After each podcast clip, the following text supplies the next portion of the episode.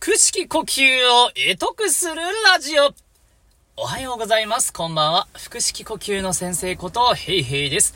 このチャンネルは、詩吟歴20年以上、ゴスペル歴10年以上の私、ヘイヘイによる、腹式呼吸や声に役に立つ話を毎日一つずつお話ししていくチャンネルです。なお、詩吟とかに特化したチャンネルも、内容もたまにやっているので、興味があれば聞いてみてください。ということで、今日は木曜日、もう少し元気よく頑張っていきたいと思います。今日お話しする内容はですね、意外と見落とし、見落としがちな 最初から噛んじゃった。意外と見落としがちな声を鍛えるために絶対避けられないやるべきことということで、なんかすごい語呂の悪い テーマになっちゃいました。えー、まあ声を鍛えたいという人いると思うんですけれども、これは絶対に欠かすことができないよっていうことですね。もう知ってる人からしたらもう当たり前だよっていう話なんですけれども、まああえてちょっと強調しておきたくてお伝えしました。もったいぶらずに言いましょう。それはですね、とにかく大きな声を出し続けるということです。毎日毎日、たくさん声を出すっていうことですね。普段から声を出さない人が、あ鍛えたいんです。もっとノウハウを知りたいんです。っていうところを行く前にですね、まずやるべきことはあるんですよ。それがとにかく大きな声を毎日出す。たくさん話す。明るく喋る。えー、まあそういったところで喉をもっと使ってあげるということなんですね。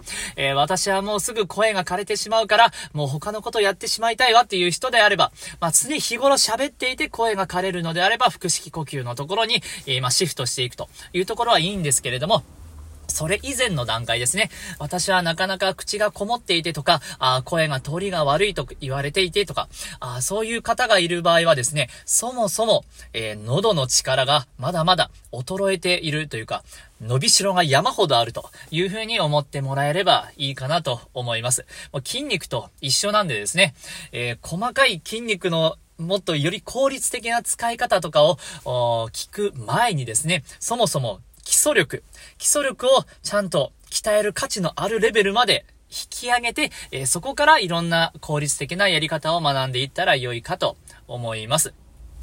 だからですね、えー、普段から声を出していないという方は、まあ、誤解を恐れずに言えば、多少枯れるのは仕方がなくても、それでも毎日、しっかりと声を出していく。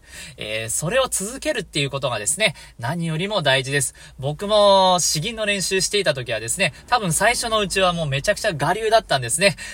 どれだけ正しいかは怪しいところです。それでも毎日5分でも10分でも全力で声を出すと、あーみたいな感じで。で、ひたすら声を出す。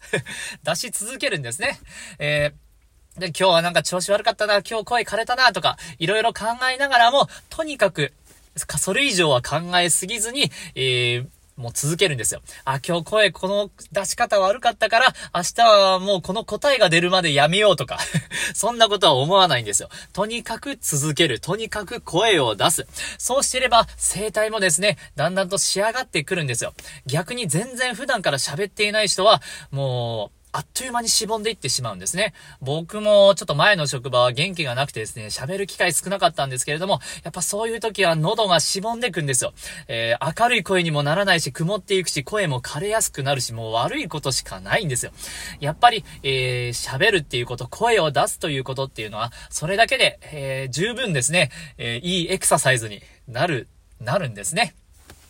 ということで、えー、まあ うん。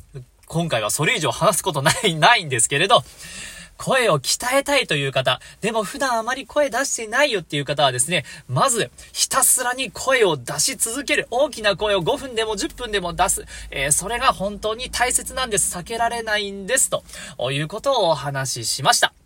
ぜひぜひ、意識して、えー、声を出してみてください。それでは、えー、今日は以上となります。腹式呼吸を得得するラジオ、ヘイヘイでした。どうもありがとうございました。バイバイ